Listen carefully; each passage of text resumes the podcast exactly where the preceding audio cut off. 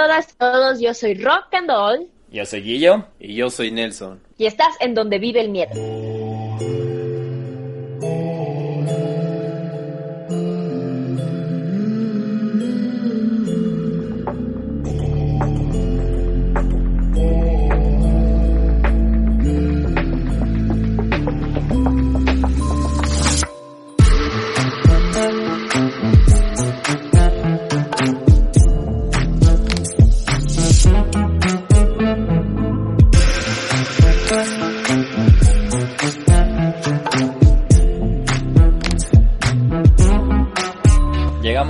Septiembre, Nelson, puedes creer que ya estamos a casi que 3, 4 meses de acabar este bellísimo 2020. Y como ustedes lo habrán notado desde el último capítulo, estamos dándonos un break del crimen y de todas las cosas fuertes que casi siempre hablamos.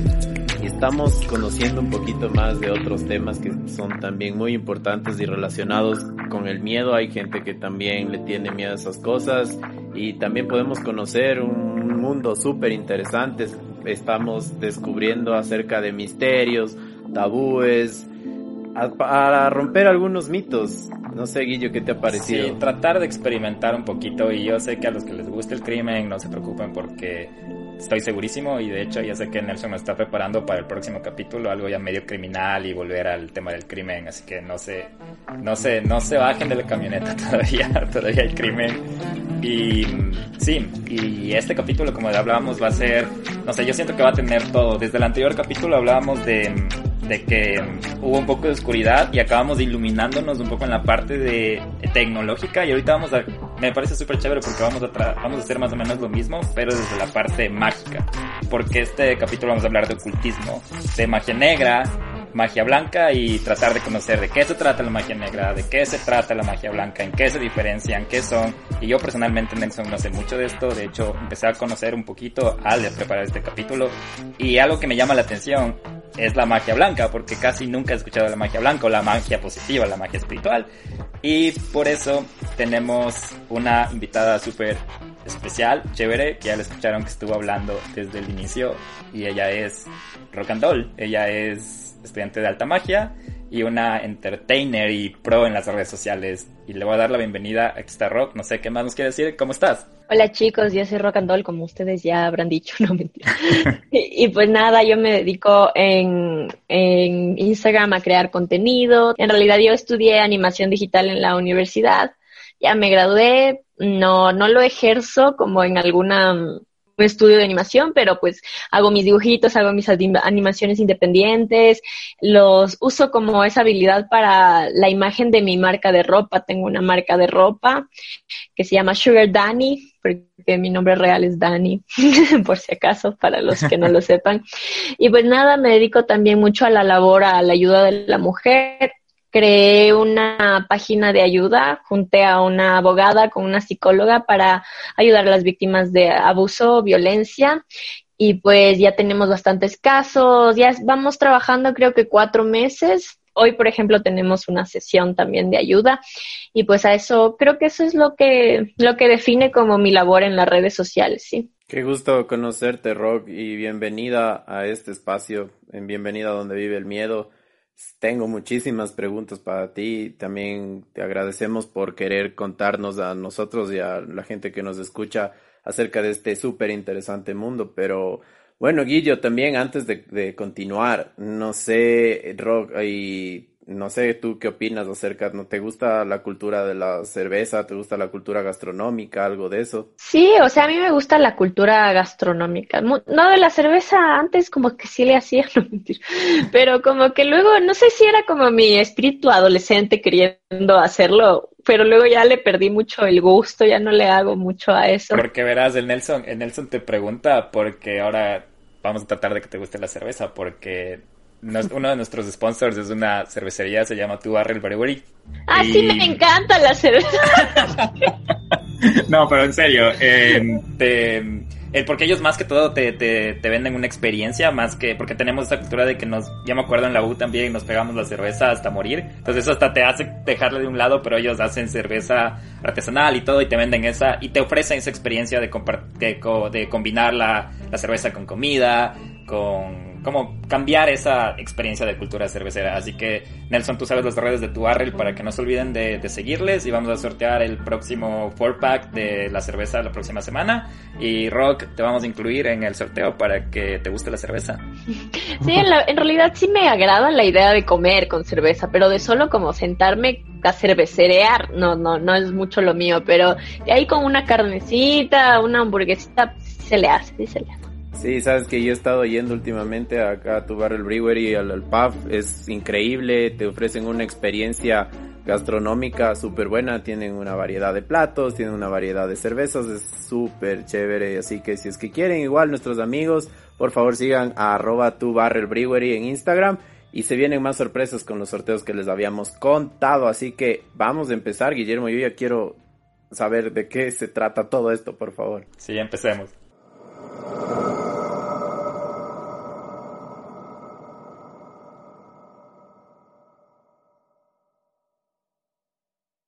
Y para empezar, eh, dijimos que hablábamos de ocultismo y magia, magia, negra, magia blanca, pero ¿qué es el ocultismo? Veamos qué nos dice el ocultismo por definición. El ocultismo es un conjunto de conocimientos y prácticas mágicas y misteriosas, con las que se pretende penetrar y dominar los secretos de la naturaleza. La expresión ocultismo es de origen latín occultus, que significa secreto, oculto, misterioso, en contraposición del conocimiento visible. El ocultismo está relacionado con creencias y teorías que definen la existencia de fenómenos que no poseen ninguna explicación tradicional ni científica. Por lo tanto, el ocultismo se dedica a las ciencias ocultas o al estudio de fenómenos para los cuales la ciencia no dio una explicación. Se desconoce a ciencia cierta el origen del ocultismo, pero lo que sí es una realidad es que surgió al inicio de la humanidad. Es por ello que los investigadores afirman que esto generó conocimientos válidos debido a la inexistencia del, del método científico. El ocultismo está relacionado con operaciones que pueden depender más allá de los cinco sentidos. Es por ello que se afirma que el ocultismo tiene que ver con la presencia de fuerzas espirituales y esta práctica tiene como finalidad adivinar el pasado, presente y futuro, así como curar enfermedades. Existen diversas ciencias ocultas, siendo las más destacadas las siguientes. Alquimia, que es la transmutación del alma, conversión del metal en oro, la obtención de la piedra filosofal. Eh, esto de la alquimia me hace acuerdo la, el colegio, porque me acuerdo cuando tuve mis, mis clases de química, me hablaron lo primero de alquimia. A mí me hablaron de la cartomaquia creo que es cartomancia, sí, no sé.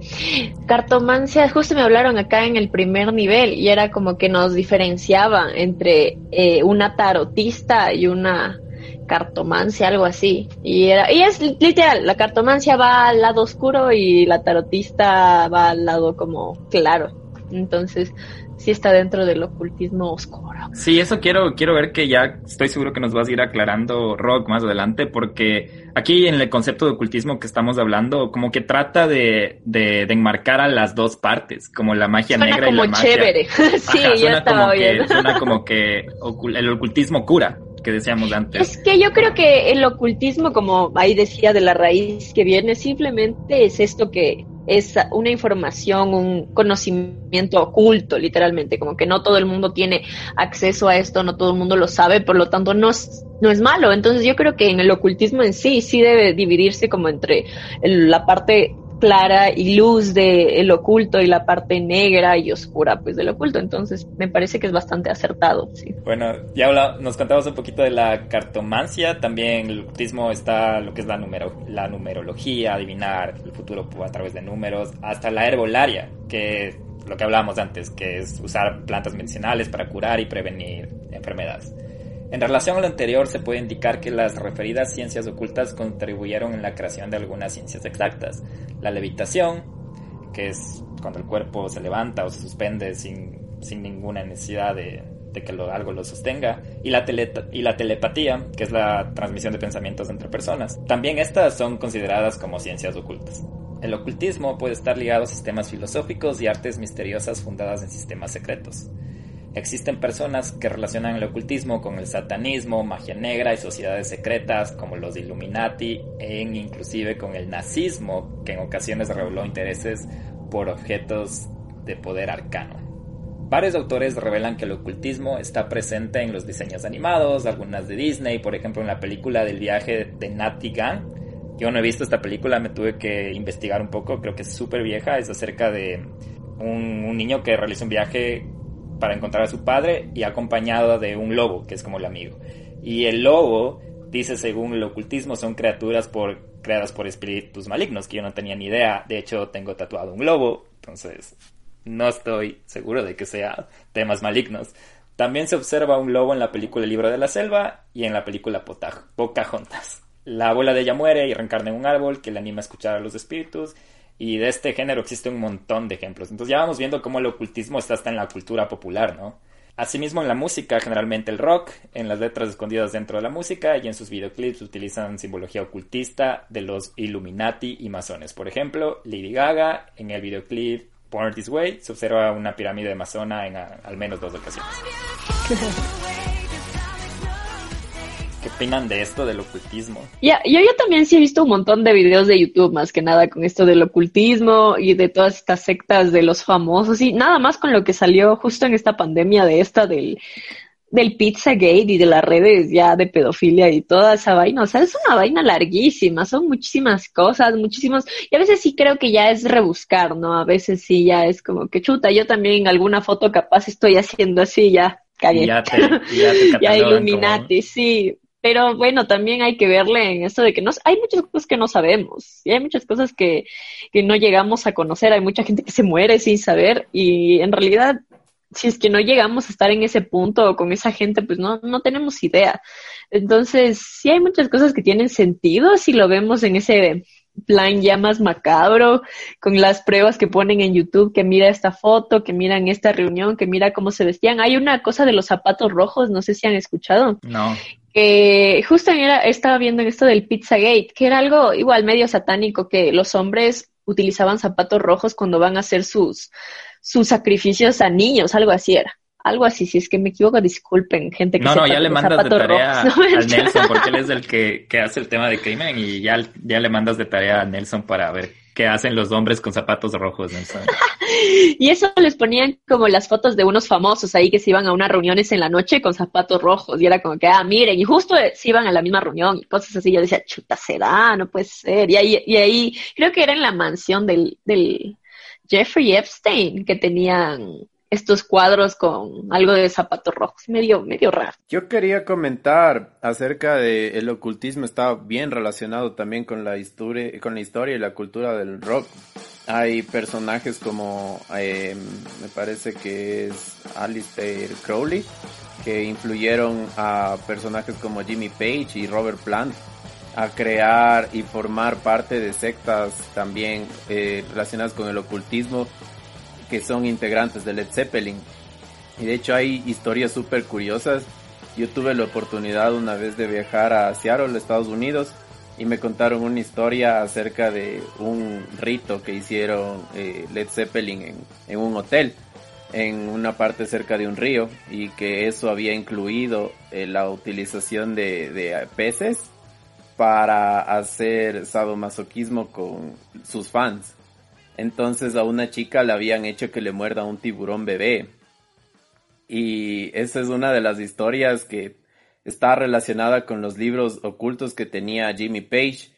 Y de hecho, si es que quieren investigar más, es súper interesante porque hay un álbum de Led Zeppelin que no tiene nombre y en el cual hay bastantes símbolos del, del ocultismo. Y de hecho, los símbolos de Led Zeppelin, cada uno significa como su espíritu.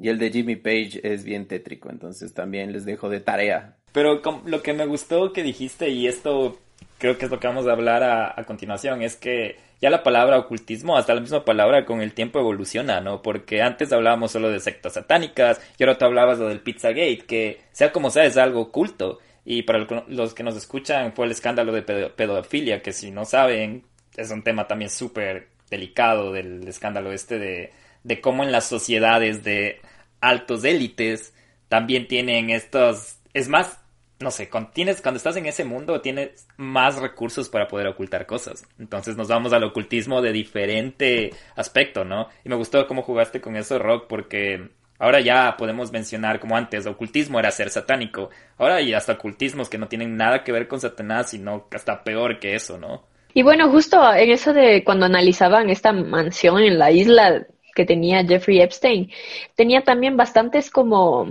como símbolos, así símbolos que me imagino deben ser de alguna cultura, de algunas creencias, y había un como dios o algo así, que no recuerdo el nombre, pero era el dios como del sacrificio de niños, así, tenía un nombre, sí lo leí, y era que a ese dios de los símbolos que estaban dentro de la casa, o sea, a ese dios se le como alimentaba sacrificando niños, y es rarísimo porque hacen esas cosas. Qué, loco, qué locura para seguir adelante y seguirnos metiendo en esto porque creo que tenemos un montón de cosas de comparar hasta sobre todo con la con el tema actual. Eh, Nelson, ¿Nos puedes ayudar qué, qué dice la Biblia acerca del ocultismo? Según la Biblia existe un conflicto sobrenatural, está presente entre el reino de Dios y el reino de Satanás. Y en relación a ello, es de destacar que el catolicismo rechaza las prácticas del ocultismo, tanto en el Antiguo Testamento como en el Nuevo.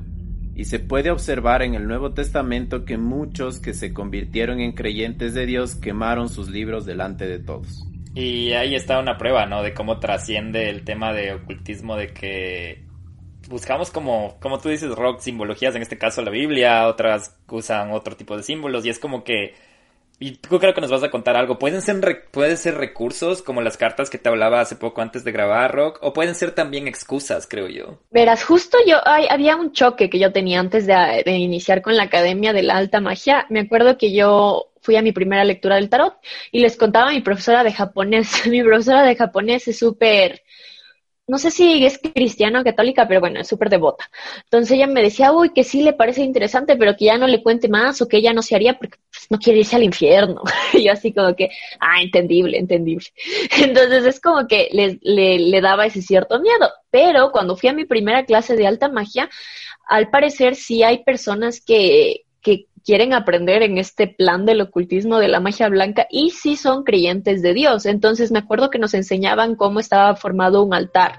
Entonces un altar tiene la divinidad en el centro, bueno, un altar básico, pongámoslo así, la divinidad en el centro y los elementos de, de la tierra, que son la tierra, el aire, el fuego y el agua, ¿no? Entonces en cierto orden y así, y la, la profe que nos estaba enseñando lo de la alta magia nos decía, ahí ponen una divinidad, la que ustedes consideran que es como lo que rige, lo que toma el control de esto.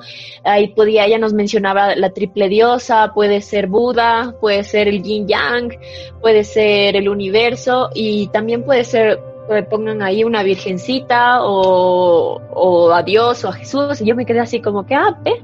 o sea, también se puede, o sea, también puedes, o sea, con tal de que sea una divinidad que en la que tú creas, en realidad a la final, bueno, yo creo que a la final son lo mismo, ¿no? O sea, es una fuerza mayor y puede ser cualquier cosa. Entonces, con tal de que tú le metas fe a esa, a esa divinidad, funciona la magia. Eso, eso es lo que entendí. A la final la magia está en uno, creo, ¿no? Sí, así que no importa que creas en, en la parte católica o cristiana, o sea, no, no, importa, en realidad sí está en uno y está en las partículas y la materia no se, no se destruye, solo se transforma, bla, bla. no sé, ahora de Nelson, de hablar de magia que hay en el interior, creo que también hay diferentes tipos de magia, ¿no? Porque las criminales, en cambio, tienen bastante magia negra, creo que solo quieren expresar esa magia negra de alguna manera y ya lo hemos visto. Hacer daño, ¿no? Qué chévere por saber también, eh, yo no sabía esto de los del, altar que mencionas. Yo había escuchado, una vez me puse a leer porque me dio curiosidad, que había gente que adoraba a Atenea, que es una diosa griega, y de hecho uno de los rituales era hacerle un altar, eh, pero me había olvidado de lo que tú dijiste que había que ponerle los cuatro elementos, pero algo así decía, y también decía que esta diosa le encanta que todo esté limpio, o sea, que tú una vez a la semana dediques a la limpieza y bueno, también creo que nos vas a hablar un poquito más adelante acerca de lo que es y que simboliza la limpieza y todo eso en la en la magia también. No sé si es que tiene algo que ver, yo creo que sí, porque... Ajá, sí, de hecho sí. Y también de Atenea, o sea, justo cuando me preguntaron esto del camino de las ocho lunas, cada una de las lunas es en referencia a una diosa, que a su vez cada una de las diosas son en referencia a las hormonas que cambian durante el mes en el ciclo de la mujer. Entonces, una de esas, de esas diosas es Atenea, pues entonces, según igual sus, sus, sus características y lo que ella es y lo que ella representa, también representa la hormona que secretamos en tal, tal día del mes. Entonces, súper interesante también. Creo que va a tener de todo este, este, este capítulo, ya no puedo ya no puedo más con la ansiedad. Pero bueno, antes de seguir conversando de esto, eh, hablábamos de cómo la magia negra, magia blanca, pero yo creo que si nos centramos ahora en la magia negra, obviamente es utilizada con propósitos negativos y hasta puede haber charlatanes de este tipo de magia. Y mientras investigaba eh, o trataba de buscar cosas para hablar de datos, para hablar de este capítulo, encontré algo súper interesante que les quería contar, que es acerca de Futanga Babani Sissoko que le mencionan como el playboy africano que usando magia negra, entre comillas, se quedó con 242 millones de euros. Y él se presentaba así. Mi nombre es Fautanga Babani Sissoko. El día que nací, todas las aldeas incendiaron. Los aldeanos se pusieron a gritar, Marieto ha tenido un niño. El fuego saltó y atacó. Había un montón de, arbustos alrededor como si del inicio de una obra de realismo mágico se tratara, así se presentaba el que seguramente sea uno de los hombres más astutos y misteriosos de los últimos tiempos. La historia de él arranca en la capital de los Emirates Árabes Unidos, Dubái, y está salpicada de juicios, corrupción, fortunas millonarias y hasta magia negra. En agosto de 1995, en Dubái, un hombre entra al banco para solicitar un préstamo con la intención de comprar un automóvil. El gerente, llamado Mohamed Ayub, no pone ninguna pega y de forma gratuita e inesperada su cliente le invita a cenar a su casa. Mientras ya estaban degustando los víveres, su anfitrión le afirma que tiene poderes mágicos con los que puede duplicar grandes cantidades de dinero. El gerente del banco se queda pasmado y para probar la veracidad de sus palabras le invita a venir otra vez a cenar y traer algo de dinero. En esta otra ocasión, Irrumpe de pronto un hombre por una de las habitaciones de invitados diciendo que un Dijin, un espíritu de la cultura árabe, acaba de atacarlo.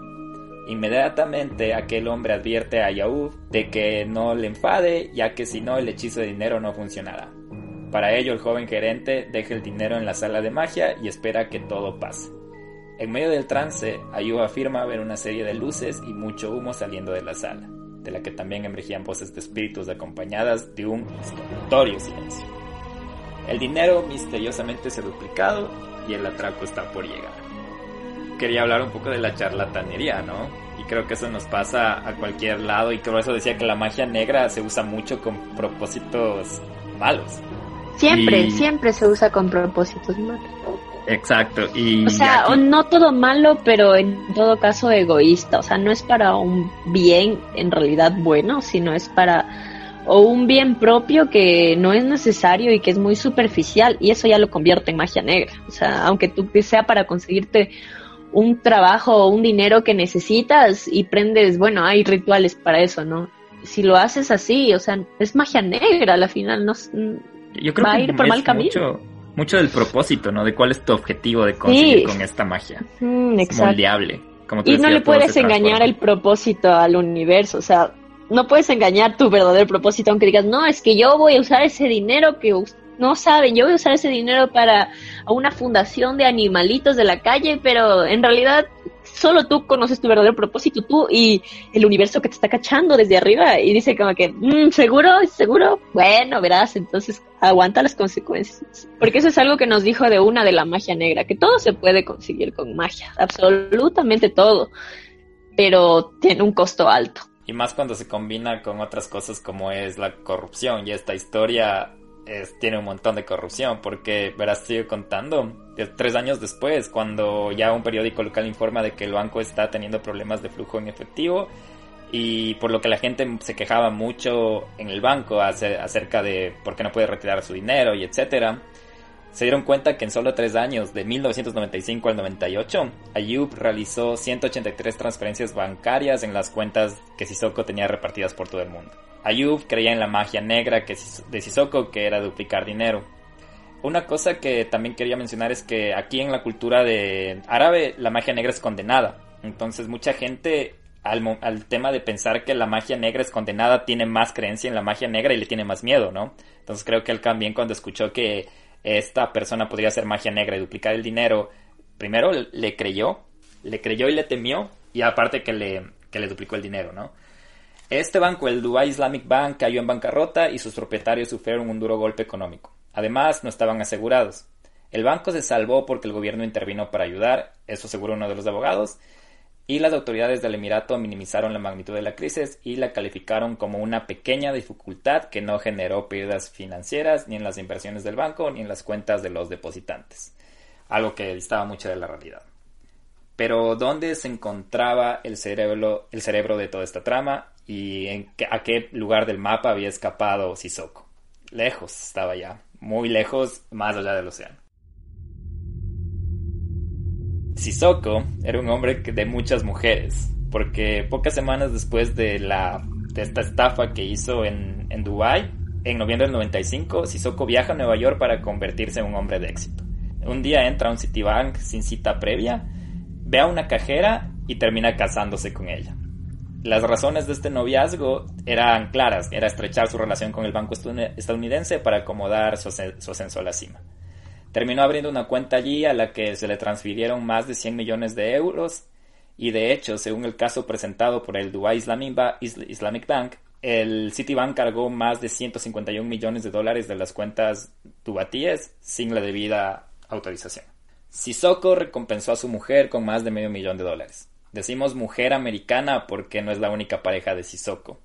Ella entendió que había muchas más mujeres con las que se había casado, algunas de África, otras de Miami y otras tantas de Nueva York.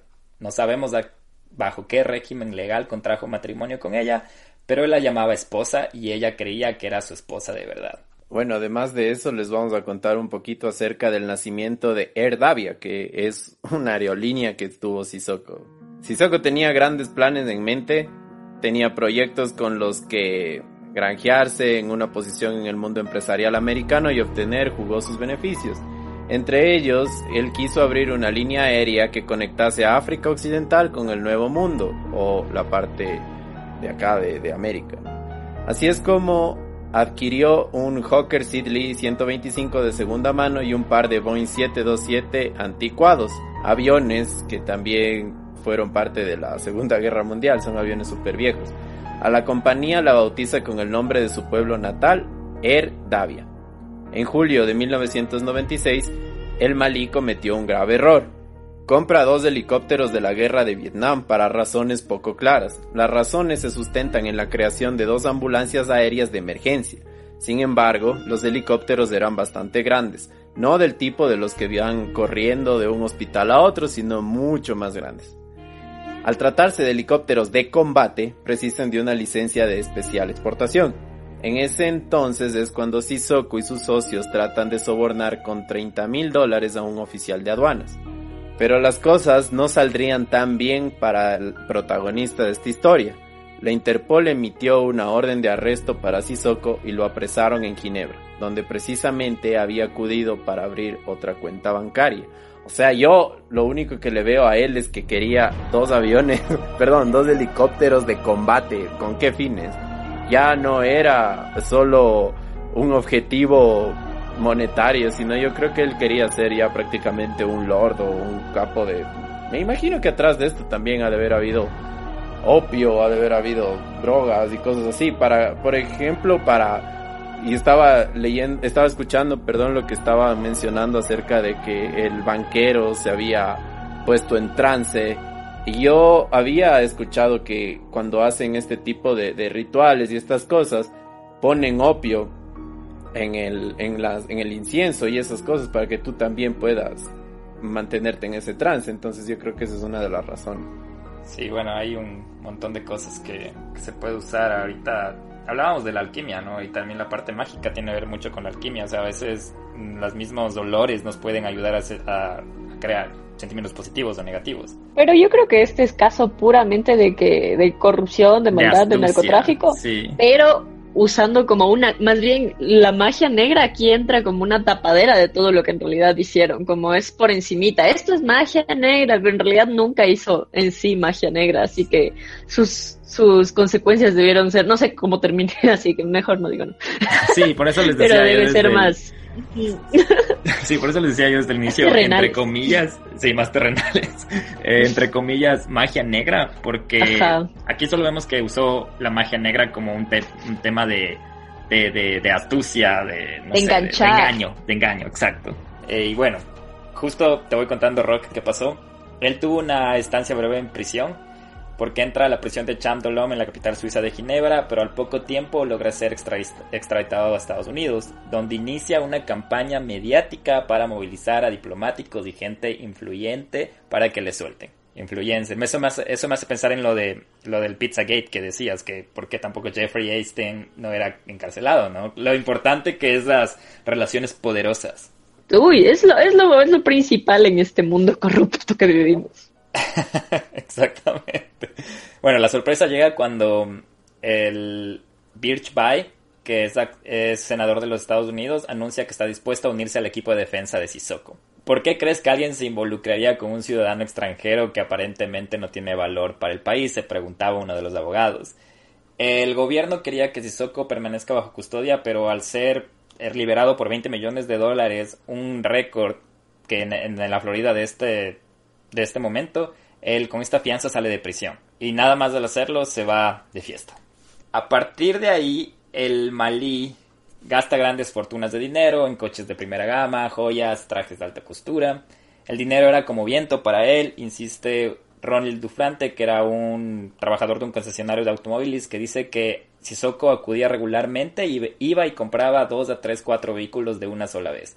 Volvía la siguiente semana y se hacía con otros tantos. Tanto es así que se calcula que el empresario llegó a vender como 30 y 35 automóviles en total. Las ansias especulativas de Sissoko no tenían límites. Rápidamente él se convierte en una celebridad en el resplandeciente Miami. Tenía varias esposas, pero eso no le impide seguir de boda en boda para luego alojar a cada una de ellas en los 23 apartamentos que posee repartidos y alquilados por toda la ciudad. Para lavar su imagen y causar buena impresión dentro del ámbito de los negocios de Miami, Sissoko comienza a regalar dinero a causas caritativas. Además, tiene un juicio postergado en el horizonte con el que no desperdicia el valor de una buena publicidad. Es así como dona 300 mil dólares a una banda de la escuela que necesitaba dinero para viajar a Nueva York en el Día de Acción de Gracias. Tapadera número 2. Exacto. Otro de sus abogados defensores no duda en calificarle como el Robin Hood moderno, ya que regala 14 millones de euros en menos de 10 meses a agentes sin hogar por todos los Estados Unidos. Uno de los abogados en la contra critica al respecto y dice que mucho de lo que hizo fue para ganar en imagen y perpetuar la percepción de un hombre muy rico y muy poderoso. Inesperadamente, cuando Sissoko es llamado a los tribunales, ignora el consejo de sus abogados y se declara el mismo culpable. La sentencia es de 43 días de prisión con multa de 250 mil dólares que es pagada por el Banco Islámico de Dubái. Cuando por fin llega a su Malí natal, le reciben con los honores típicos de los héroes. Cuando llega las cosas han cambiado. Su antiguo colega Yaub es declarado culpable de fraude y condenado a tres años de prisión. Se rumorea que también se somete a un exorcismo para curarse de su férrea creencia en la magia negra. ¿Te das cuenta? El que salió mal parado fue el otro. Pobrecito. Pero ahí está por tonto, ¿no? Exacto. En cambio, Sissoko nunca se llega a enfrentar a la justicia. Un tribunal de Dubái lo sentencia a tres años por practicar magia y por la trama del Banco del Emirato. Interpol también emite una orden de arresto y hoy en día sigue siendo uno de los hombres más buscados del planeta, pero sin cumplir ninguna condena. ¿Qué tal este queridísimo Sissoko que dijo entre comillas magia negra y se hizo uno de los Playboys de Miami y ahorita ni siquiera cumple condena. Creo que Correa le está siguiendo sus pasos. Te iba a decir lo mismo, robó pero hizo. exacto. No, qué mala onda, qué bestia. Yo creí que iba a tener un final de que ya está en la cárcel o ya le descubrieron. No, el man debe seguir viviendo de la vida en algún lado. creo que está ahí mismo en su, en su natal Mali. ¿No viste cómo dice que hasta le, le, considera un héroe por todo lo que hizo? Pero ahí dice, no, no, no que ya no, no saben dónde está ahorita el paradero. Ah, sí, tienes razón, no saben dónde está, pero regresó allá, seguro está por ahí, de ahí. Sí, escondido entre sus propios habitantes de que le tratan de, ay, no, no, escondámosle, él es Pero tú hablabas, hablabas eh, algo muy importante, Rock, eh, acerca de utilizar la magia, utilizar este, esta herramienta para poder hacer dinero y poder burlarse también de toda la gente, porque estoy seguro que también hay gente que en verdad le dedica mucho tiempo a este tipo de cosas, eh, por más malignas que podrían llegar a ser. Hay gente que también se debe sentir insultada por tipos como este, ¿no? Entonces, no sé, acerca de, de ¿qué opinas tú, digamos, por ejemplo, hay gente que en verdad cree y, y de hecho hace su vida en relación al, al, satanismo, a la magia negra o a otros, otras, otro tipo de, de, magias, ¿no? Claro, yo creo que este man es, es como que un insulto para la verdadera magia negra, aunque yo no, yo no, yo no la practique, yo crea que está, está mal. Para los que sí la, o sea, tanto la magia negra como la magia blanca requiere su estudio, como tú dices, requiere su esfuerzo, requiere saber cosas, requiere años de aprender. Y que este man lo use como, como de tapadera para hacer sus cosas malas. o sea, yo creo que incluso alguien que practique magia negra podría, no sé, pero podría estar diciendo cosas como que todo lo que él logró en estafas lo hubiera logrado si hubiera, si se hubiera puesto a estudiar magia negra de verdad. Claro que el costo es caro y más bien creo que a la final el costo termina siendo más caro para los que practican magia negra que para los que hacen crímenes en la vida real, porque hemos visto que la justicia apesta. Así que, por ejemplo, una de las consecuencias que nos contaba nuestra profesora era de una maestra de ella que a la final hizo algo, algo ni siquiera como considerado tan, bueno, sí es ya está en como que en la vía de la magia negra. Por ejemplo, con esto del tarot, ustedes no pueden leer las cartas a quien no está presente. Si es que alguien viene, una señora viene y te dice que te lea las cartas y que por favor me pueda decir con quién me está engañando mi esposo, si mi esposo me está engañando, no le podemos decir porque es sobre una tercera persona. Eso sí se puede saber, pero ya es magia negra, es considerado magia negra porque son para fines de una persona que no está presente y no está dando su consentimiento. Eso nos contaba nuestra profesora que le había visto a su maestra en Chiquis que le estaba haciendo una de estas lecturas así medias chuecas a alguien. Y ella le cachó y le preguntó inocentemente, así como que, ah, o sea, eso ya se puede hacer en niveles avanzados. Y ella le había dicho como que no, eso no puedes hacer nunca en la magia blanca, eso no se debe hacer, porque se paga muy caro. Entonces dice que eso pasó y luego la encontró después de siete años y ella le contó que a los, mm, no sé si eran meses o bueno, o máximo creo que dijo al año o dos, ella se había quedado totalmente ciega. Y yo digo, imagínate que es nomás leerle la carta a, a un tercero. Por eso yo digo, si es que el man hubiera hecho magia negra para hacer todo eso que hizo, las consecuencias como de la magia en sí hubiese sido bastante fuertes, creo yo. Pero como no hizo eso y se fue por el lado terrenal de la magia de la corrupción, las consecuencias a la final no son tan graves. Oye, yo no sabía esto de que si es que ya vas a, a una tercera persona ya se no se considera magia, magia blanca. Y muy importante también lo que dice Rogue acerca de las consecuencias, ¿no? Y para esto vamos a seguir avanzando un poco y les voy a indicar lo que es la magia negra. Es una ciencia oculta con la que se intenta producir efectos opuestos a los de las leyes naturales a favor de aquel que la practica. En este sentido también se pueden definir la magia negra como una serie de conocimientos y prácticas de conjuros para someter a los malos espíritus de las fuerzas maléficas ocultas para que causen daño a los demás. Las diferencias entre la magia negra y la magia blanca. Para estos dos tipos de magia, magia negra y magia blanca, se pueden utilizar distintos accesorios para su realización, mientras que la magia blanca utiliza objetos que usamos en la vida cotidiana, ya que tiene como fin entretenimiento y la diversión de las personas, la magia negra se emplean objetos con la finalidad de dañar a otra persona. Estas magias se diferencian entre el bien y el mal, la magia negra es considerada un hechizo para fines maléficos, mientras que la magia blanca es utilizada para sanar, bendecir y crear y crear bienes materiales entre otras finalidades. Bueno, yo cuando recién empecé nos dijeron como la diferencia principal, ¿no? La diferencia principal no es ni tanto en como, como en esto de centrarnos en lo maligno y en los conjuros y sí, sino simplemente la magia blanca se centra en una sanación personal y la magia negra en cualquier cosa que no tenga que ver con uno mismo. Entonces, ahí se puede dividir en muchísimas cosas. Entonces, la magia blanca se centra tal como ahí mencionaba, en la sanación, en el bienestar, eh, en más o menos como una, te muestra en esto del futuro, de las cartas y todo esto, más es como un tablero de posibilidades donde tú puedes eh, entender como qué decisión tomar y qué cosas buenas serían con esa decisión. No es como que te determina tu futuro, o sea, al final te da las herramientas para que tu futuro sea vaya por buen camino y te dice como que qué acciones harían que tu futuro vaya por mal camino. Entonces yo lo veo más como una herramienta súper bacán.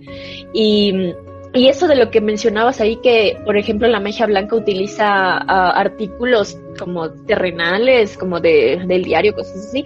Y eso es al inicio, ¿no? En la alta magia no. Por ejemplo, al inicio cuando uno está en nivel, como se dice, fakir, si les ves con sus cuarzos, que les ves con sus hilos rojos, que les ves con sus inciensos y toda la vaina, porque están en un nivel terrenal de la magia y necesitan estar protegidos por las cosas de la tierra y por las cosas de este mundo.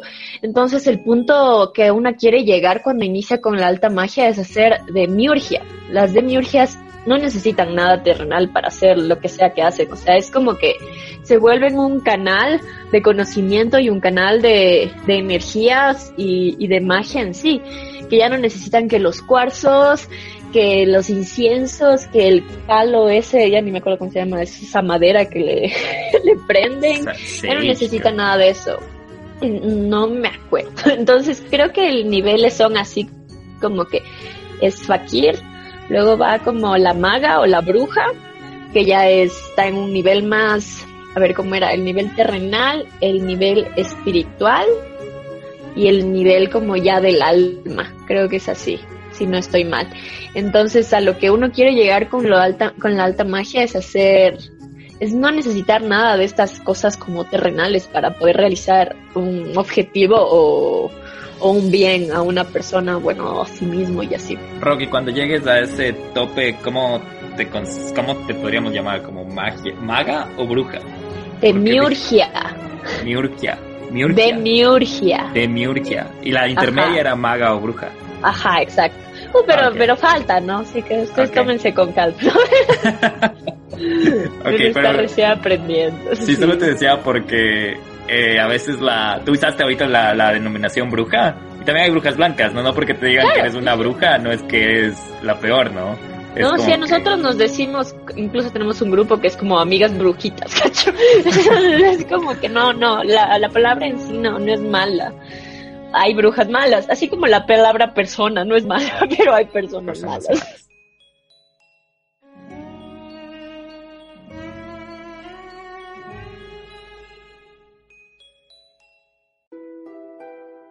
Algunos de los símbolos más usados en la magia negra son el pentagrama invertido. Este símbolo básico representa los cuatro elementos del universo material, como en el hombre las cuatro extremidades y la cabeza.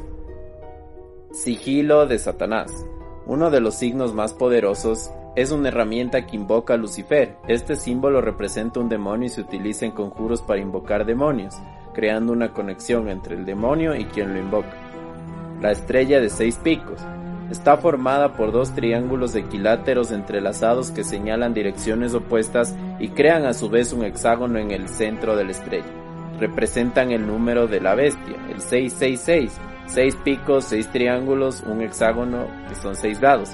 Se le tacha de poseer poderes sobrenaturales y generalmente ha sido utilizado en rituales ya que representa el vínculo entre el cielo y la tierra.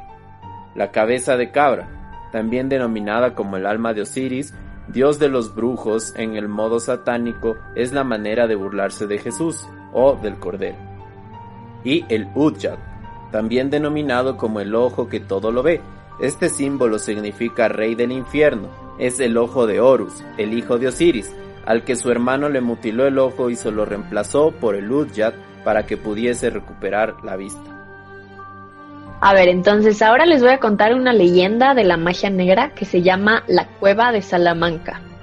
Según nos cuenta la leyenda, en el interior de una cueva el diablo enseñaba magia negra a los estudiantes, ya que la enseñanza de la nigromancia en la iglesia de San Cebrián podría tener algo que ver a raíz de que uno de sus celibatos se convirtiera en mago. Esto sucedió en los tiempos en que Salamanca era famosa en el mundo tanto por la cueva como por su universidad. En este lugar se celebraba un culto nigromántico cuyo protagonista era el demonio. El ser maligno inspiraba desde el fondo de la cripta a la luz del tenue fuego, adquiriendo forma de una cabra macho. Daba sus lecciones de magia negra, adivinación, quiromancia, entre otras ciencias ocultas. Los asistentes a estas clases eran siete estudiantes, a lo largo de siete años seguidos. Como, forma de pago de dichas clases, uno de ellos fue elegido al azar para quedarse al lado del diablo. ¿Qué efectos se le atribuyen a la magia negra? Cuando se realiza este tipo de magia para intentar perjudicar a otra persona, es muy posible que quien se vea afectado seas tú. Para realizar algún tipo de hechizo de magia negra se convocan espíritus que tienen mucha energía negativa y son ellos los que dan fuerza a los rituales. La magia negra la componen otros tipos de magia, como son la brujería, es la agrupación de prácticas mágicas y supersticiosas las cuales realizan las brujas y brujos, se asocia con los hechizos que buscan causar el mal. Aunque no todas las brujas. la magia roja con este tipo de magia se identifican dos tipos de hechizos. Dicha magia consta de celebraciones bastante complejas realizadas siempre con la presencia de un sacerdote o sacerdotisa. De los sentidos, se utiliza el cuerpo para encontrar, expandir y enviar energía de la sexualidad o amor. Se puede comparar con la magia negra o blanca. Esta se utiliza con la pasión, el amor y la sexualidad. Con este tipo de hechizos, una vez realizados, ya no hay vuelta atrás, ya sean para unir o para separar. Dentro de este tipo de magias es donde se trata con el vudú y la sangre. No, sí, eh, eh, justo de esto hablábamos el otro día con la, con la maestra de alta magia y ella nos contaba que, que mucha gente, o sea, de, de una te escriben incluso por Instagram como, ¿cómo hago para mantener a mi novio conmigo? O sea, y eso también es un plan ya más de la psicología más que de la magia, o sea, es como más del amor propio y de la seguridad que, que tienes que trabajar antes de estar pidiendo esos hechizos pendejos. Entonces sí es como que que una, una, una chica le había tocado como de paciente a una, una profe mía que le decía como que estaba con un chico que ella le había hecho un embrujo para que esté con ella y ahora ella ya no quería estar con él. Entonces aquí entraba justo esto lo que dice que ya no hay marcha atrás.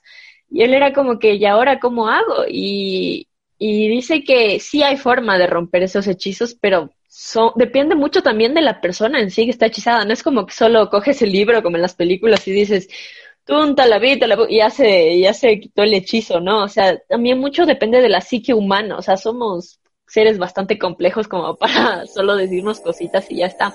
Pero de que sí hay cómo, yo sabía que sí había cómo. Me imagino que también solo ciertas cosas, me imagino que otras ya son como un poquito más profundas, más oscuras que ya ningún humano tiene la capacidad como de romper, supongo.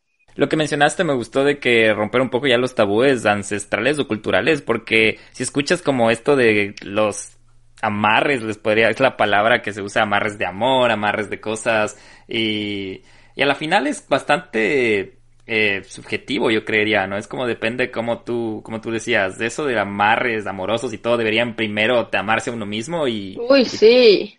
Yo me acuerdo que en la revista Tú, cuando era niña, había un artículo donde nos enseñaban como qué tipo de vela aprender y qué tipo de cosas decir como para si te gustaba un chico, para que le puedas atraer. Y, y, una estúpida estaba a punto de hacerlo. Eso te iba a preguntar, ¿cómo lo sabes? Porque yo lo leí y quería amarrar a un chico una vez. No, pero saben que yo les voy a contar una historia, que se me vino a la, a la memoria ahorita. Yo tenía una, una amiga que en verdad sí tenía sus problemas psicológicos medios graves. Y ella hizo uno de estos amarres. Y yo recuerdo que una vez me dijo, oye, estoy súper asustada, no sé qué hacer, eh, mira, me pasó esto. Y ella había estado saliendo con un chico casado que tenía hijos. Y ella le había hecho esta magia negra me mostró lo que le había hecho y justamente creo que ahorita vas a hablar acerca de eso, pero ella le había hecho un muñeco, me mostró que tenía una foto con unos alfileres, tenía una carta, me recuerdo que tenía letras rojas, tenía partes de ropa y todo estaba envuelto con, con unas, bueno, unas hierbas o algo así. cuando ella me, me dijo que estaba súper triste y le dije, ¿por qué? ¿Qué pasó? Y dijo, porque yo pedí que él se desapegue de sus hijos. Y una hija de él acaba de morir. Y esta niña había sido, bueno, no sé la verdad, pero según lo que ella me dijo fue que esta niña había tenido ya un problema anterior de salud, pero, o sea, prácticamente murió por eso, por su problema de salud. Entonces yo dije, ¿tú crees que eh, tú fuiste parte de, la influencia de, de, esto? Y me dijo, sabes que yo me siento súper mal por eso, creo que sí, y quiero hablar con la persona que me ayudó a hacer esto para que ya no pase nada más. Yo ya no quiero estar con él, me siento súper mal. Entonces, yo también sí le tengo bastante, no se podría decir miedo, pero respeto esas cosas porque la energía es súper importante, lo que le deseas a alguien. Eh, la, la envidia, digamos, no sé, tantas cosas que, te puede generar, el odio, el amor, eh, y, y sumándole estas cosas, porque digamos, tú a veces canalizas el odio, el amor, las emociones de una manera espectral, se podría decir. Pero cuando ya tienes objetos, los centralizas, esa, centralizas esa energía y puedes llegar a causar daño. Claro, se vuelve mucho más fuerte, o sea, estás haciendo un canal de energía directo hacia lo que estás pidiendo. Y, ni, y, la, y la chica en cuestión que tú dices ni siquiera como que lo, o sea, solo quería, estaba nublada la conciencia, así como que solo quería eso. Y cuando ni siquiera eres específico, o sea, te va a encontrar la manera de solucionar tu problema. Y lo hizo prácticamente, o sea, ¿quieres que se desapegue? O sea, eh. muchas personas en todo caso actúan por ignorancia y terminan haciendo cosas malas, pero sí hay muchas personas malas que actúan con maldad y terminan ganando así. Dios, sí. Bueno, antes de seguir con esto de la maldad, para acabar más bien con esto de la maldad y después ya empezar un poco a que nos ilumines Rock, porque yo sí te tengo un montón de preguntas de ya un poco hablar del tema blanco y del tema espiritual, porque creo que lo comentaba en otros podcasts y no sé si te dije a ti, yo me considero alguien bastante espiritual y creo mucho en las energías y de hecho eh, la energía es tan fuerte ahorita que estamos los tres separados, pero yo siento como que estuviéramos los tres juntos matándonos de la risa y hablando de, esto. Entonces, es, es, loco el poder que tiene la energía. Pero, hablando de la maldad, ¿qué son los muñecos vudú? Este tipo de muñecos se utilizan para controlar a otra persona con la que se ha tenido algún tipo de problema. Se puede provocar mucho daño, inestabilidad psicológica, entre otras dolencias corporales. El tipo de personas que recurren a este medio es para causar daño en la distancia para que la persona a la que se le desea el mal no sepa nada del porqué de lo que le sucede. O sea, nosotros entre los tres a la distancia sí nos podemos mandar vudú, así que pilas ahí. Los muñecos de vudú no son solo creados para causar el mal ajeno hacia una persona con la que no te hayan ido bien las cosas, sino que también se suelen utilizar para hacer el bien, mejorar la salud de un ser querido, conseguir éxitos o usarlos como forma de protección hacia nosotros mismos o a los nuestros. A la magia negra se le atribuyen otro tipo de hechizos como son mal de ojo, causa a la persona que le padece agitación, inquietud y nerviosismo sin ningún tipo de motivo por la fuerte intención de cualquier de alguien por celos o por envidia. Negatividad. Estas energías negativas absorben la energía vital y debilitan totalmente físicamente a la persona. Se activan mediante personas que trabajan solas o les ayudan otras ya experimentadas. Lazos. A la persona que le afecta no se puede manejar de forma independiente y busca ayuda en sus seres cercanos, así como médicos y psicólogos sin apenas resultados. Maldiciones. Los que realizan este tipo de rituales tienen activas todas las energías, no solo en contra de a quienes se les quieren enviar, sino también en contra de todos sus familiares. Y así acabamos con la parte mala, porque ya no quiero hablar más de maldiciones, de, cosas así. Uy, uy. Rock, tengo una pregunta.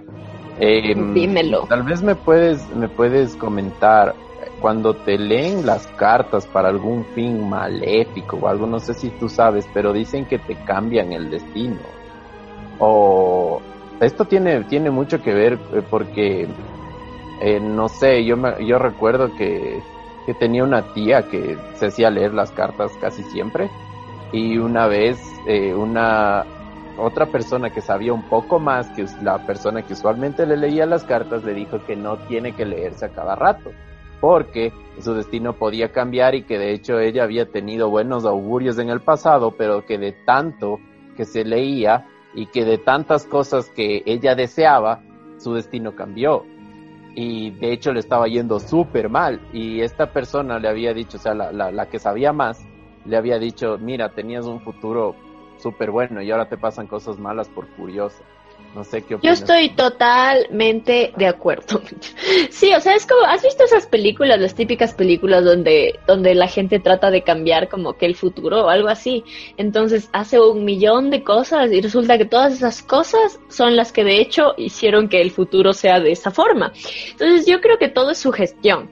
Entonces si tú vas y te lees las cartas, una, una, mm, una persona de magia blanca no te va a decir, verás, esto te va a pasar, sino te va a decir, esto puede pasar si sucede esto, ¿qué decisión no estás tomando? ¿Qué decisión ahorita estás como en, balance? ¿Por qué crees que está? Es como que es, es la chica, la, la señora que maneja la tienda roja, que es donde yo, yo estudio, es psicóloga, es psicóloga que desde los 16 años empezó a estudiar magia blanca y luego se graduó como psicóloga clínica. Entonces, es como que ya una cosa ya como mezclando las dos cosas. Yo también estudié psicología, yo tengo mi subespecialidad en psicología social. Entonces a mí me encanta esto de la psique de las personas, ¿no? Y mucho también tiene que ver con Jung en esto de, de la magia, por esto de los símbolos y de la interpretación de sueños. Entonces yo pienso que si una persona en magia negra va y te lee las cartas y te, y te dice esto va a pasar, o sea, la psique humana dice, hijo de madre, entonces actúa con respecto a eso. Entonces, ¿qué le haces? Es predisponerlo. Y la mente es tan fuerte que empieza a atraer las energías de, esa, de, de eso tan malo que le puede pasar o de eso tan malo que le puede pasar si no hace esto, si no hace lo otro. Entonces llega a ponerse en un modo obsesivo de que como la, tu tía que decías, tu tía era. Sí. Sí, tu tía que decía, se, o sea, su mente llegó a estar como tan controlada por las cartas y en, realidad es al revés, o sea, la mente es la que controla, controla lo que tú vas a hacer, ¿no? O sea, eso es lo que siempre nos dijeron con cuando estudiamos magia blanca, que la decisión de tu destino, bueno, no de tu destino, pero la decisión a la final es tuya. O sea, nosotros te damos los caminos, las posibilidades, pero la decisión siempre es tuya. Y tiene muchísimo que ver que si vas con una mentalidad a que te lean las cartas y te sale un cierto futuro y luego tú dices, chuta, bueno, ¿y ahora qué será? Es como que vuelves a ir, pero ahora ya con una mentalidad más ambiciosa, yo que sé, capaz ahora me va mejor, como en las apuestas, es, es, la misma lógica que yo creo que de las apuestas, como que ya te sacaste algo bueno, ya vas feliz y dices, chuta, pero si le meto un poquito más, capaz saco algo mejor. Y es lo mismo, o sea, tu tía como que se volvió un poquito adicta a saber como que los buenos augurios de su futuro, y en el momento en que le empezó a ir mal, incluso se obsesionó más porque decía como algo tengo que hacer, no, no puedo estar tranquila hasta que me salga bien, hasta que me salga bien, hasta que me salga bien. Entonces yo creo que su mente solita le jugó la mala pasada y es tal cual por estar ahí de curiosa, como le dijo. Sí, sí, más o menos entiendo bien, Rocky, dime si me equivoco. Este ejemplo que pusiste es como que le diferencia la magia negra y, en y a la magia blanca de una manera bastante bien segregada, porque mm, la magia negra tal vez que el objetivo, las personas que se sugestionan con esto, normalmente su, su mentalidad es como que yo tengo un camino y quiero desviarme ese camino porque siento que ese camino está muy malo para, para mí. Entonces nunca vas a poder desviar tu camino porque al final tú decías, tenemos un destino. Y creo que la magia blanca te da como los recursos o te da diferentes caminos, pero hacia el mismo destino, más no al destino que tal vez tú querías como eh, presionar, porque tú sabes, cuando se presiona mucho tal vez no sale porque no tenía que salir así. Entonces, como, según lo que tú explicaste, me hago entender que la magia blanca te da como más recursos, más posibilidades, pero a la final al mismo destino donde tienes que llegar, tal vez con mejores, eh, tal vez un camino más ligero o con más expectativas o con más experiencias o tal vez un, un camino como más, no sé, me invento, como que con menos experiencias, pero a la final el resultado va a ser el mismo. La magia, la magia blanca más bien te, te ayuda, creo yo, ¿no? Más que te, te cambia el camino. Al inicio creía que teníamos un destino y que Diosito nos tenía todo planeado y que teníamos que hacer lo que Diosito nos diga y así. Luego fue como que ya me rebelé y dije, no, no, que después eso, yo soy dueño de mi destino, yo he de ver qué hago, que ni sé qué. Entonces cuando empecé con esto de la magia blanca, la la profesora de alta magia nos dijo algo que yo no había oído, de hecho antes, no sé si ustedes habían oído del Dharma y el karma. Entonces, justo nos, nos hizo súper fácil la explicación diciéndonos que el Dharma es, por ejemplo, una línea recta. Y cada uno de nosotros tenemos un, una especie de destino que está sujeto por una, una fuerza mayor. O sea, venimos como que, no es que venimos que el martes vamos a comer hamburguesa y al día siguiente vamos, no, o sea, no es que está así nuestro destino, ¿no? Pero sí tenemos un fin más grande que a la final tenemos que cumplir a lo largo de nuestra vida. O sea, tenemos una función. Por eso, o sea, es más chévere pensarlo de esa forma porque hay este otro punto de vista en el que somos insignificantes y en realidad eres un punto insignificante en el espacio y no sirves de absolutamente nada, así que no te sientas especial.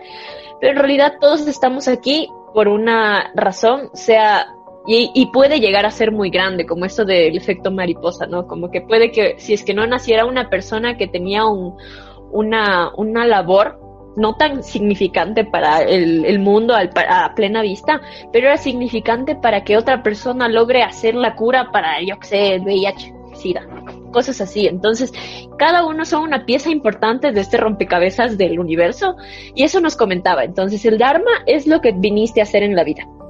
Y el karma, en cambio, va así. Entonces, el karma, esas cosas malas que te llegan, es cuando te sales de tu, de tu propósito. Y como que estás en contra de tu propósito y te niegas que no, que tal cosa yo, y te empiezas a ir como por mal camino. Porque en sí yo creo que el, el propósito que nos pone esta fuerza mayor siempre es de bondad, siempre es para algo bueno. No es que tú viniste para robar, o sea, no, no creo. Entonces, este karma es cuando uno empieza a salirse de, este camino que es el camino bueno, el camino de la luz. Entonces, ¡pum!, te cae el karma. Entonces, yo creo que sí, lo que hace la magia blanca es guiarte bien por este camino y, y mostrarte las herramientas necesarias para que el karma no tenga por qué caerte y más bien que vayas aprendiendo a querer tu camino y a querer este, esta labor y a descubrir también esta labor, porque hay muchos choques porque uno a veces no sabe para qué está aquí, crisis de identidad y toda la vaina. Entonces yo creo que ayuda mucho a eso y la magia negra en cambio sí es como irse en contra de, del Dharma y el Dharma es algo tan poderoso que por eso le cae a la magia negra. Y, y todo es esto, o sea, tú vas como en magia blanca a preguntar, quiero saber cómo me va a ir en el trabajo en el futuro, o quiero saber si me voy a poder ir a ese viaje que tanto estaba esperando. Quiero saber si sí voy a tener ese trabajo que estoy soñando. Quiero saber si me va a ir bien en esa relación con mi novio. No que si mi novio me está engañando. O sea, es también el contexto eh, y el enfoque que le pones a una pregunta según tu propio bienestar. La magia blanca como que te recuerda quién eres, ¿no? Como que más bien puedes totalmente cambiar la perspectiva de la magia negra y magia blanca acerca de desde tu pregunta, ¿no? Como que no quiero que mi novio me ame, sino quiero saber eh, mi relación cómo está y qué debo hacer tal vez para seguir como estoy. Es como que te empodera, ¿no? Como que te este, y quiero preguntarte otra cosa que no sé si nos quieres contar un poco. Esto del camino de las ocho lunas que mencionaste, ¿qué es exactamente eso del camino de las ocho lunas? Bueno, el camino de las ocho lunas, justo, justo me lo, me lo describieron como un diplomado del autoconocimiento. Entonces, a yo oí hablar de esto hace un año. Yo me compré libros que decía el camino de las ocho lunas, creo que fue en octubre del año pasado. Entonces, justo por el equinoccio de otoño lo sacaron. Entonces yo empezaba a ver el libro y aprender y, y yo escuchaba como este Camino de las Ocho Lunas es algo que dura nueve meses. Son encuentros entre expertas, mujeres y otras mujeres, niñas, mujeres ya adultas, mujeres ya viejas, donde es como sanación para uno mismo. O sea, incluso tratan, tratan temas con cada diosa que les explicaba. Tratan temas de por qué atraes cierto tipo de hombres, por qué te va mal en las relaciones amorosas, por qué tienes mala relación con tu papá, por qué tienes mala relación con tu mamá, cómo curar la relación con tu mamá, con tu, cómo curar tu relación con tu linaje, o sea, dejar el, el rechazo a tu linaje, o cómo quitar como ciertas cosas que tú arrastras de tu linaje y por lo cual tú detestas eso y hacer un injerto en tu árbol genealógico de cosas nuevas que tú quieres dar a las nuevas generaciones. Entonces también cómo, cómo hablar de tu sexualidad, cómo entender tu cuerpo, cómo entender tu ciclo, cómo tocarte, cómo saber que, que no tienes límites como mujer. Yo, o sea, hace poco nomás me lamentaba ser mujer, decía, ¿qué ventaja tenemos con como mujeres, o sea, somos, ¿qué? Embarazarnos, wow, vaya la ventaja. Entonces yo sí decía como que tenemos un montón de diferencias biológicas con los hombres y, y chévere, yo lo quería ver, porque como yo soy feminista, yo lo quería ver desde el punto de vista antes, cuando era como feminista liberal, era como, somos iguales, yo también puedo alzar el tanque de gas, y cosas así. Entonces, a la final yo dije, no, o sea, no somos iguales, somos bastante distintos desde la psique hasta lo biológico, o sea, somos personas distintas, pero cada uno a la final es rey y reina de su propio reino, o sea, somos complementos y podemos reinar al lado uno con el otro, pero no nos podemos comparar como seres iguales, porque cada uno tiene sus propios misterios, tanto biológicos como internos, que hay por descubrir. Y es una herramienta tan poderosa el conocerte, el conocer cómo funciona tu cuerpo, cómo funciona tu mente, cómo funciona tu ciclo menstrual, cómo utilizar las hormonas, porque eso les contaba, que son ocho hormonas las que se secretan durante el mes. Y hay ciertas hormonas que hacen que nos, que nuestra cabeza y nuestro cuerpo tenga más energía ciertos días. En otros días hace que estemos más claras y queramos como, como concretar ciertos planes. Por ejemplo, hay días en los que nos gusta procrastinar y hay ciertos días en los que nuestro cerebro, en cambio, quiere como acabar ciertas cosas. Hay otros días en los que estamos más activas físicamente, hay otros días en los que estamos más sensuales, más sexuales. O sea, y sería súper chévere que todas sepamos y tomemos conciencia de las hormonas que tenemos y sacarles provecho y planificar como que nuestra vida para que se vuelva todo un ciclo con nuestro cuerpo, en serio sacarle provecho a lo que somos como mujeres, o sea, eso me pareció increíble. Y yo dije, puta, sí hay ventaja, sí hay ventaja de ser mujeres, sí es chévere, o sea, le voy a ver lo positivo. Entonces eso es lo que es el camino de las ocho lunas y a la final termina sana, porque sana por, por dentro, sana tu cabeza, sana tus relaciones, no solo contigo mismo, sino con tu pareja, con tu familia, con tus amistades, sana la forma en la que toleras como cierta gente te trata, sana la forma en la que te desenvuelves en el trabajo, o sea, es cuestión de sanarte totalmente por fuera y por dentro. Entonces, me parece que es algo que vale un montón la pena, que todas deberían aprender. Integral y muy, muy bello lo que dijiste de, de aprender a estar en paz con uno mismo y también de, de quererte, de, de saber que somos diferentes, que, de que en las diferencias también nosotros tenemos las cosas que nos, nos encantan y nos hacen parte de, de nuestra personalidad, ¿no? Súper, súper interesante esto de las ocho lunas. Rock, muchas gracias por compartirlo también.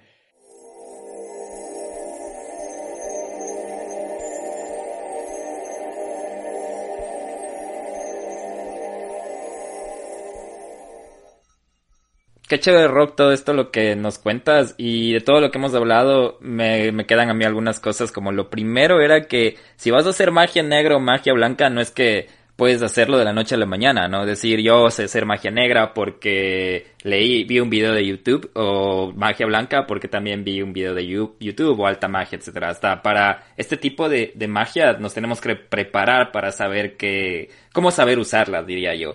También me gustó un montón la parte de que la espiritualidad se conecta con lo físico. Te puede ayudar a, a una limpieza espiritual, a una limpieza energética y tal vez con esa descarga como una meditación, me hace pensar hasta en una misma meditación, de que en la meditación tú te descargas y vas más empoderado a tu camino en el que tienes que estar, ¿no? Y sí, de hecho también nos hicieron meditar y con esto de los chakras también, o sea, como que es una cuestión de de abrir completamente todos los horizontes que uno tiene desde su cuerpo y desde su mente. Entonces hay un montón de cosas, un montón de recursos que de hecho hay y siempre han habido para tener este conocimiento, tanto autoconocimiento como de otras cosas. Y como tú dices, o sea, hay que tenerle mucho respeto. A la final es un conocimiento, a la final es algo que, que no es ligera, como tú dices, no voy yo a poner video de YouTube. O sea, sí hay que tenerle bastante como respeto a lo que es algo tan grande, porque es más grande que tú. No puedes tomarlo así como patito, como cualquier cosa. Sí, y por último quería decir que, mm, y también lo que tú mencionaste, que somos una cadena de consecuencias, ¿no? Que todo lo que hacemos, que aunque seamos un aunque sea lo más mínimo que hagamos, va a afectar de alguna manera grande o chiquita en toda la cadena de consecuencias del universo, etcétera, etcétera. Entonces, lo importante es saber si quieres irte por el camino del Dharma o el camino del karma, porque el karma es del malo. El Dharma es como que yo lo entendía de Dharma, haz cosas buenas para que te regresen cosas buenas y el karma es no hagas cosas malas porque te va a regresar la cosa mala. Y me pareció chévere la analogía que hiciste de las ondas, que va en contra de lo que va el Dharma. Sí, porque a la final el karma no es lo malo, es lo que te mereces. no necesariamente sea malo o lo bueno. Según lo que Ah, hagas, el karma es lo que te tiene que llegar. Muy interesante y muchísimas gracias, Rock, por todo lo que nos has mencionado. Yo creo que nos dejas también bastantes dudas a nosotros, sé que también a nuestros oyentes, eh, pero bueno, no sé si es que tal vez eh, tú estás dispuesta a seguirnos contando algo, eh, a nuestros oyentes también, cómo te pueden contactar, eh, ayúdanos también con tus redes sociales o cuál es tu, tu medio de contacto para que todos sepan cómo llegar hacia eh, todo este conocimiento chévere que nos has indicado. Ya, buenísimo. O sea, yo en Instagram me pueden encontrar como arroba rockandol. La última O es cero, no es O. es como rock and roll, pero en vez de roll es doll porque soy una muñequita Bratz. Ahí me pueden encontrar en mi perfil con una foto de una muñequita Bratz. Esa soy yo. Entonces ahí yo hablo de un montón de cosas que son de mi interés. Me parecen temas que deben ser discutidos a diario. Y pues si quieren saber netamente de esto de la magia, de la interpretación de sueños, del tarot y todo eso, en la página donde yo aprendí en mi escuelita, que se llama Tienda Roja, la pueden encontrar igual como arroba tienda roja. Ahí encuentran muchísima información y pueden formar parte de ella también. Es una comunidad bastante chévere. Gracias por, por, por enseñarnos todo esto. Nos, como dijo Nelson, hay un montón de aprender, hay un montón que aprender ahora. Eh, hemos de seguir conversando. Eh, gracias por ser parte de donde vive el miedo. Esperamos que nuestros oyentes también ya te a- a den la bienvenida a la casa.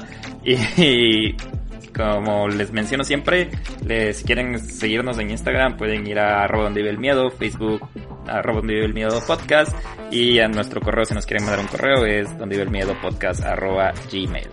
Dol, qué gusto conocerte, espero seguir Un en gusto contacto. también. Sí, muchas gracias a ti, muchas gracias Guille también por haber preparado esto. Me, me, me llenó de muchísimo conocimiento. No se pierda nuestro próximo capítulo, quizás vamos a volver al crimen con algo súper interesante acerca de criminales del Ecuador que quizás no conocían. Así que todos están invitados, gracias por seguirnos siempre. Y eso, un abrazo a todos y nos escuchamos muy pronto. Listo, hagan cosas buenas, nos vemos, bye, un abrazo. Bye.